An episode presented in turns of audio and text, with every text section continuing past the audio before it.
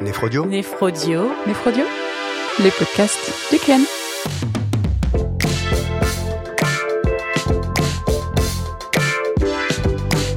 Bonjour, je suis Antoine Lano, néphrologue à Caen. Bonjour, je suis Sandrine Lemoine, néphrologue à Lyon. Aujourd'hui, Sandrine Lemoine va donc nous aborder les principales choses à savoir sur les lithiases urinaires.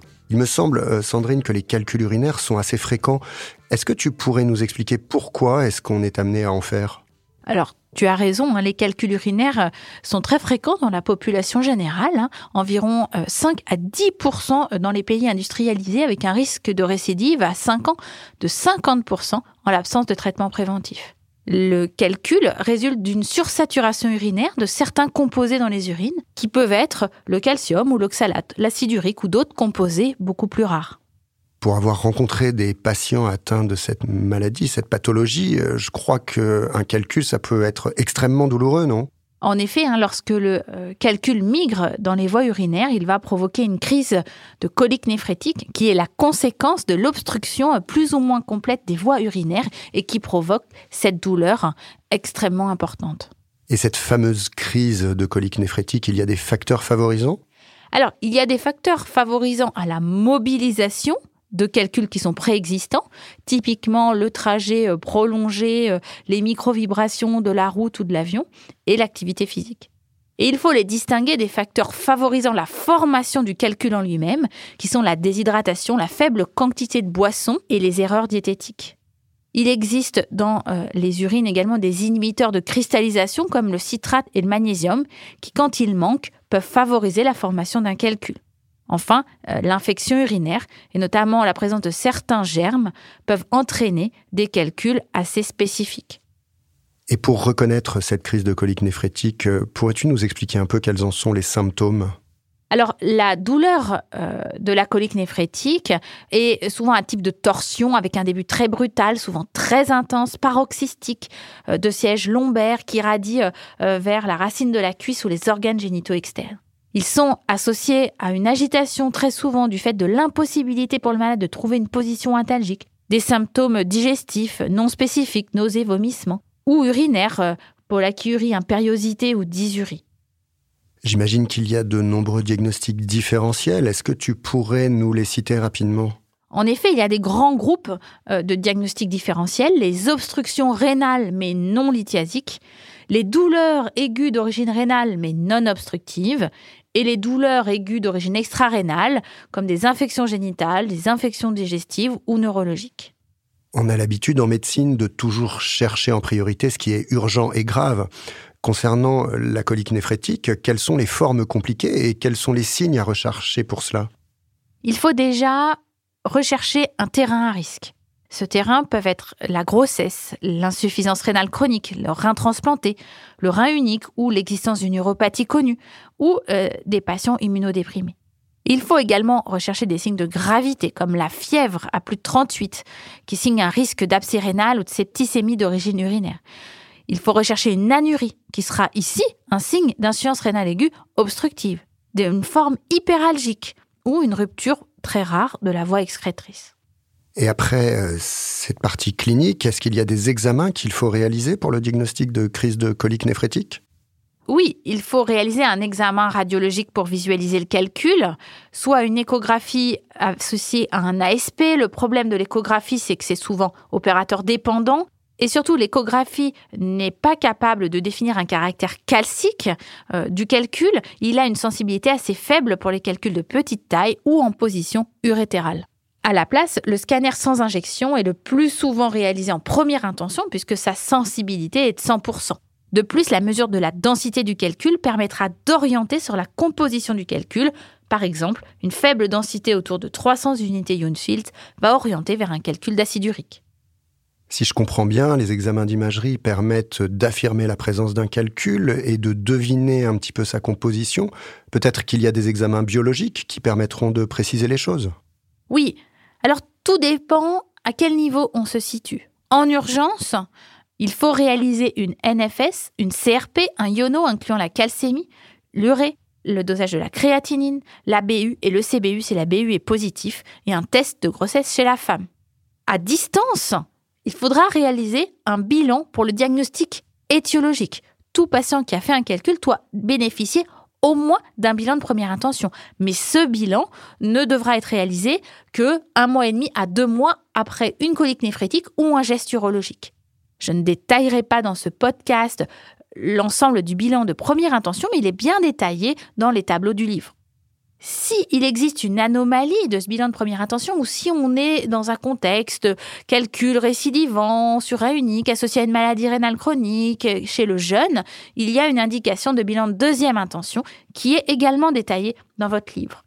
En fonction de ces résultats, une exploration dynamique pourra être proposée. Une dernière chose très très importante, il faut toujours essayer de récupérer le calcul pour une analyse morpho-constitutionnelle et spectrophotométrique infrarouge. L'analyse de ce calcul va pouvoir permettre d'évoquer une cause. La plus fréquemment, dans 70% des cas, vous rencontrerez un calcul de type oxalocalcique. Vous pouvez également rencontrer des calculs phosphocalciques et un calcul de bruchite peut orienter vers un trouble métabolique phosphocalcique comme l'hyperparathyroïdie primaire. L'acide urique va vous orienter vers un problème métabolique et il faut souvent rechercher notamment le diabète ou la présence d'un syndrome métabolique. L'astruvite marque l'existence d'une lithiase d'infection avec des germes uréasiques. Donc tu nous as parlé des calculs oxalocalciques qui sont les plus fréquents, mais quelles sont les principales anomalies métaboliques associées au lithiase calcique en général? Alors souvent l'anomalie métabolique que l'on retrouve c'est l'hypercalciurie. Sa définition est biologique, à savoir supérieure au seuil de 0,1 millimol kg Attention, il faut interpréter cette calciurie en fonction des apports calciques. Si vous consommez peu de calcium, vous aurez une sous-estimation de la calciurie, de la même manière que si vous avez une hypovitaminose D ou une maladie rénale chronique. Il faut regarder si cette hypercalciurie est associée ou non à une hypercalcémie. Si elle est associée à une hypercalcémie, eh bien, euh, voici quelques exemples non exhaustifs, mais il faudra éliminer une hyperparathyroïdie primaire, une hypercalcitriolémie ou une intoxication à la vitamine D. Sans hypercalcémie, il faudra éliminer les mêmes causes, mais euh, avec, euh, par exemple, une hyperparathyroïdie normocalcémique cette fois-ci ou une fuite rénale de calcium secondaire. Enfin, si vous ne retrouvez pas de cause, vous euh, pouvez diagnostiquer une hypercalciurie idiopathique. Et cette hypercalciurie idiopathique est favorisée par les facteurs nutritionnels. Hein. C'est une hypercalciurie diététique. Favorisée par le régime riche en sodium, riche en protéines, parce que l'augmentation de l'excrétion de sodium et de protéines entraîne une augmentation d'excrétion de calcium. Et enfin, bien évidemment, les apports calciques élevés favorisent l'hypercalciurie. Il faut savoir qu'il est recommandé dans la maladie dysiasique de consommer 1 g de calcium par jour. L'ensemble de ces étiologies, des lithiases calciques, est résumé euh, dans un tableau de votre livre. Très bien, pour la partie diagnostique, euh, on va essayer de parler maintenant de l'aspect thérapeutique et de la prise en charge de la lithiase urinaire. J'ai bien compris qu'il y avait deux parties, euh, la partie aiguë, la prise en charge de la crise de colique néphrétique et du calcul en lui-même, et que c'était à distinguer de la prise en charge chronique à distance, dont l'objectif était d'éviter plutôt la récidive des calculs. Est-ce que tu pourrais nous parler tout d'abord du traitement de la crise de colique néphrétique et de la prise en charge du calcul résiduel? Alors, le traitement de la crise de colique néphrétique, c'est le traitement de la douleur. Il va comporter un traitement par anti-inflammatoire non stéroïdien, euh, le plus souvent par voie parentérale si le patient se présente aux urgences, avec rapidement un relais péros. Il faut proposer une restriction hydrique tant que le calcul n'est pas éliminé, des antalgiques de niveau 1 et de niveau 3, plus ou moins avec des antispasmodiques. Il faudra également tamiser les urines pour récupérer le calcul en cas d'émission. Il n'y aura pas de prise en charge urologique immédiate, sauf si vous avez une crise hyperalgique ou vous avez d'autres signes de gravité. À distance de la crise, il y aura une prise en charge urologique où plusieurs techniques sont possibles en fonction de la taille, du type de calcul ou de la localisation. Ces techniques peuvent être la lithotricie extracorporelle, l'urétéroscopie ou la néphrolithotomie percutanée. Mais je vous laisse regarder l'ensemble de ces prises en charge dans votre collège d'urologie. Et après cette première partie de la prise en charge, est-ce qu'il y a des traitements à mettre en place pour éviter la récidive que tu pourrais nous expliquer? Alors la première chose à faire, comme on l'a dit, le calcul, c'est à cause de la sursaturation. Il faut donc diluer les urines et consommer une quantité significative d'eau. Il faut également limiter les apports en sodium et en protéines. Ensuite, le traitement va dépendre également de l'étiologie du calcul.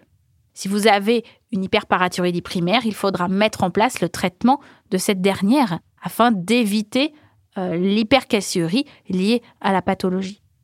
Si vous avez une hypercalciurie idiopathique, en cas d'échec euh, de la correction des erreurs diététiques, vous pourrez introduire un diurétique thiazidique. Il est possible également d'ajouter des inhibiteurs de cristallisation et notamment du citrate de potassium. Il existe une prise en charge très spécifique dans la lithiase urique notamment, puisque l'alcalinisation peut permettre de faire disparaître un calcul, puisque euh, l'acide urique est pH dépendant. L'objectif alors est d'obtenir un pH urinaire entre 6 et 7. Bien sûr, il faudra également suivre un régime adapté, pauvre en purine, et toujours, et dans tous les cas dans la maladie lithiasique, avoir un objectif de diurèse supérieur à 2 litres. Très bien, je pense avoir compris un petit peu mieux l'ensemble de cet item, Sandrine. Donc si je résume, l'important c'est qu'il y a vraiment deux parties. La partie aiguë où on traite la douleur de la crise de colique néphrétique et euh, avec laquelle on va essayer d'aider à l'élimination du calcul, et vraiment une partie beaucoup plus chronique dans un deuxième temps où on va rechercher la cause de la formation du calcul pour éviter la récidive avec des mesures de prévention qui vont dépendre du type de calcul qui était euh, en cause dans euh, la lithiase. Et la règle numéro un pour le traitement, c'est qu'il faut inciter les patients à boire de manière abondante tous les jours. Exactement, je te remercie pour cette synthèse. Merci Sandrine.